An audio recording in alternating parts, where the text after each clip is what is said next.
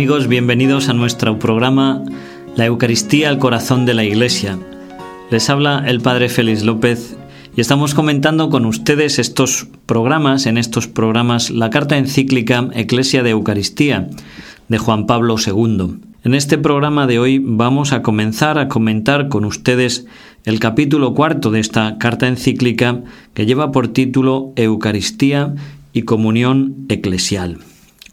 Este, esta denominación o esta idea teológica de la comunión ha sido central en lo que es la dimensión de la Iglesia. La Iglesia se ha definido a sí misma como una Iglesia de comunión. Y así se ha manifestado en los documentos del Vaticano II. Esta idea de la comunión es se define como la misión de la Iglesia. La Iglesia tiende, quiere llevar a los hombres a la comunión con Dios y a la comunión entre ellos. Y para ello, para realizar este ideal de la comunión, cuenta con la palabra de Dios y con los sacramentos, especialmente este sacramento de la Eucaristía, de la cual, del sacramento de la Eucaristía, la Iglesia vive y se desarrolla sin cesar. No es extraño que uno de los nombres más comunes, más frecuentes para este sacramento sea precisamente el de la comunión. Recibir la comunión significa recibir la Eucaristía. La Eucaristía, recuerda Juan Pablo II, es como la culminación de todos los sacramentos, la cumbre, la cumbre de toda la vida cristiana. ¿Y por qué decimos que es la cumbre de la vida cristiana? Pues porque en ella se lleva a plenitud y a perfección la comunión con Dios Padre, mediante la identificación con el Hijo por obra del Espíritu Santo.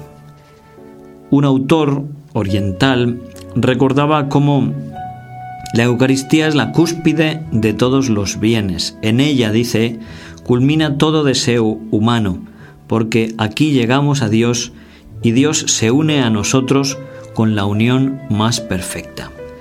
El corazón de todo fiel, el corazón de toda el, de todo fiel verdaderamente devoto, amante del Señor, lo que busca es unirse con Él, estar en comunión con Dios, estar en unión de amor con Dios. Y este misterio se realiza de una forma especialísima a través de la Eucaristía. Por eso Juan Pablo II nos recordaba cómo cada fiel debe también promover y cultivar el deseo constante del sacramento eucarístico. Esto forma parte de la naturaleza del amor, la naturaleza del amor. No se puede entender un amor que no busque la unión, un amor que no busque estar juntos, un amor que no busque estar con aquel a quien ama. Por eso, en cualquier corazón que verdaderamente ama la Eucaristía, se establece este deseo de recibir al Señor, este deseo de compartir su vida, de tenerlo cerca, de vivir de Él. En este sentido, pues tenemos ejemplos admirables en la vida de la Iglesia. A mí me impresiona mucho Santa Catalina de Siena, esta santa italiana que vivió en el siglo XIII que tenía un amor tan grande a la Eucaristía, un deseo tan grande de recibir la Eucaristía, que literalmente la forma consagrada se escapaba de las manos del sacerdote para ir volando hasta la boca de Catalina. Esto es verdaderamente amor, esto es verdaderamente deseo de recibir a Cristo. Quizá a nosotros no nos van a suceder este tipo de cosas tan espectaculares, aunque han sucedido en la vida de la Iglesia. Pero ojalá que nosotros también crezcamos en nuestro deseo de recibir al Señor, de tenerle cerca, de comulgar su cuerpo, de tener vida en Él. Santa Teresa de Jesús, una de nuestras santas más grandes, más conocidas, fomentó mucho en su tiempo lo que se llamó la comunión espiritual, que sigue siendo hoy perfectamente válida y perfectamente recomendable. Juan Pablo II en esta encíclica, completamente actual, lo recuerda y lo recomienda a todos sus fieles. Y decía así Santa Teresa de Jesús, cuando no pudierais comulgar, podéis comulgar espiritualmente, que es de grandísimo provecho y es mucho lo que se imprime en el alma el amor de este Señor. Pues esto es lo que nosotros también podemos hacer, comulgar espiritualmente con frecuencia, desde nuestra casa, desde el trabajo, desde donde nos encontremos, fomentar en el corazón el deseo de recibir al Señor, fomentar en el corazón y crear en él las disposiciones de fe, de devoción. Este amor de deseo es muy fructífero, es muy fecundo para nuestros corazones y debemos fomentarlo, debemos hacerlo crecer.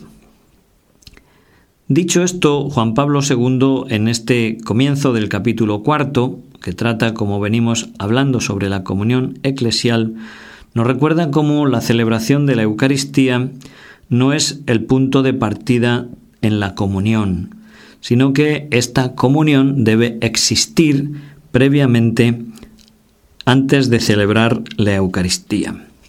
Este término comunión tiene distintos significados también o distintos aspectos, porque es un término muy rico, es un término muy completo que se puede mm, referir a distintas realidades.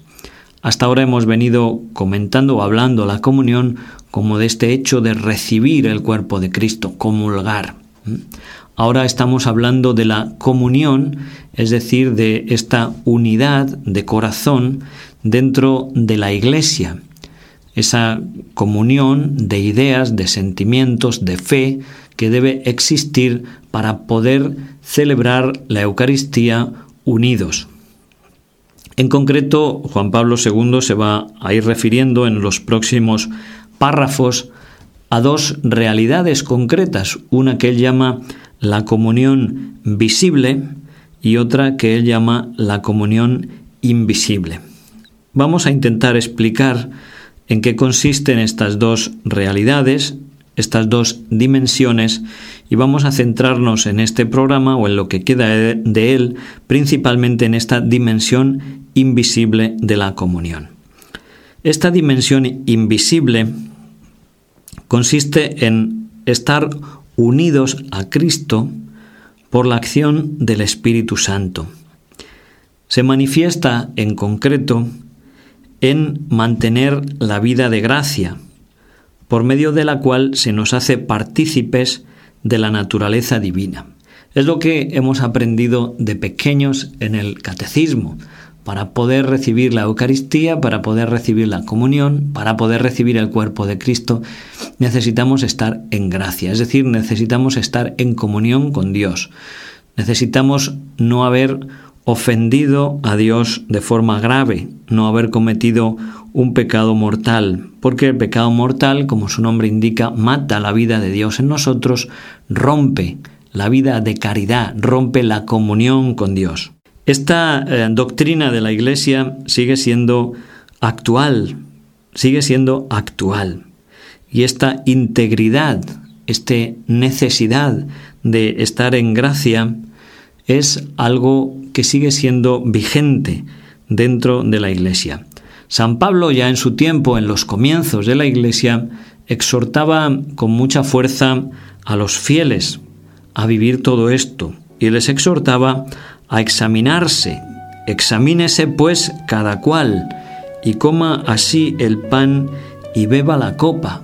Y decía esas palabras fuertes, pero que están ahí y que no podemos tampoco omitir u olvidar. El que come indignamente el cuerpo de Cristo, come y bebe su propia condenación. Es decir, quien come indignamente el cuerpo de Cristo, en vez de convertir ese cuerpo en una fuente de vida, de gracia y de salvación, está realizando un acto que supone para él un motivo de juicio y de rendir cuentas a Dios. Sigue siendo necesario este examen para estar en plena comunión con Dios, en estado de gracia, para poder recibir la Eucaristía. San Juan Crisóstomo, en un texto que cita también Juan Pablo II en la encíclica, gritaba a sus fieles en el siglo IV, También yo alzo la voz, dice San Juan Crisóstomo, y suplico y ruego y exhorto encarecidamente a no sentarse a esta sagrada mesa con una conciencia manchada y corrompida. Hacer esto, en efecto, nunca jamás podrá llamarse comunión, por más que toquemos mil veces el cuerpo del Señor, sino condena, tormento y mayor castigo. Pues tenemos esta doctrina presente tanto en la escritura como en la tradición de la iglesia, en los padres. Por tanto, sigue siendo una doctrina completamente actual y una doctrina completamente válida. Y Juan Pablo II lo recuerda y cita también un párrafo del Catecismo de la Iglesia Católica, dice así, quien tiene conciencia de estar en pecado grave, debe recibir el sacramento de la reconciliación, es decir, de la confesión, antes de acercarse a comulgar. Deseo, por tanto, dice Juan Pablo II, reiterar que está vigente y lo estará siempre en la Iglesia la norma con la cual el concilio de Trento ha concretado la severa exhortación del apóstol Pablo al afirmar que para recibir dignamente la Eucaristía debe preceder la confesión de los pecados cuando uno es consciente de pecado mortal. Tristemente, en algunas situaciones, pues de bodas, de grandes celebraciones, de primeras comuniones, se puede caer en la terrible tentación de recibir el cuerpo del Señor indignamente, simplemente por una presión social. También en las parroquias a veces o en comunidades pequeñas esto puede suceder.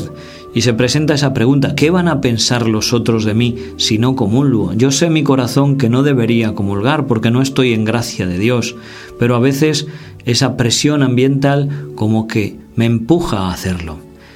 En estas circunstancias tenemos que considerar siempre qué es lo que piensa Dios de mí. Eso es lo único importante.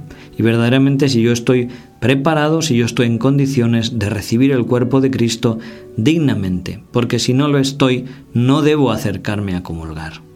No debo acercarme a comulgar. Debe preceder, como nos recuerda la Iglesia, la confesión sacramental. Debe preceder la confesión sacramental. La decisión sobre si un alma está en estado de gracia o no es ciertamente un juicio de la propia conciencia. Pero esta conciencia tengo que señalar que no es un valor autónomo. Eh, no es que cada uno juzgue de los pecados de acuerdo a su propia conciencia, sencillamente, sino que la conciencia de cada uno lo que hace es aplicar a unos hechos concretos o unas situaciones concretas, unas normas, unas realidades que son objetivas y que son para todos, que son los mandamientos de la ley de Dios. No es que mi conciencia o la conciencia de cada uno cree los mandamientos de la ley de Dios o pueda suprimir algunos o los pueda interpretar a su gusto, de acuerdo a sus caprichos, diciendo de acuerdo a mi conciencia. No, la conciencia necesita ser formada. La conciencia no tiene un valor absoluto, un valor que esté por encima de todas las cosas, donde yo decido si esto está bien o esto está mal. Lo que está bien y lo que está mal me viene dado por Dios, me viene dado por su ley, me viene dado por la revelación, por la Sagrada Escritura. Y mi conciencia lo único que hace es aplicar esas normas objetivas, esas normas de valor absoluto a mi propia vida concreta. Esto es muy importante. Esto es muy importante tenemos que formar la conciencia y en caso de duda aclarar. No se puede vivir con una conciencia dudosa. Pregunten a un sacerdote, busquen en el catecismo de la Iglesia Católica sobre ciertos aspectos, ciertas realidades, ciertos pecados sobre los que puede existir duda. ¿Será pecado esto? ¿No es pecado esto? Aclare esa conciencia, pregunte para salir de la duda y saber si puede o no recibir a Cristo. Recibirlo dignamente es esencial para que ese cuerpo de Cristo, ese cuerpo vivo y vivificante, verdaderamente sea para nosotros comunión con Dios y comunión con nuestros hermanos. Muy bien, pues hasta aquí nuestro programa de hoy, queridos amigos. Muchas gracias por habernos escuchado. Les ha hablado el Padre Félix López desde este programa La Eucaristía, el corazón de la Iglesia. Saben que venimos comentando la carta encíclica de Juan Pablo II, Eclesia de Eucaristía hasta siempre que Dios les bendiga.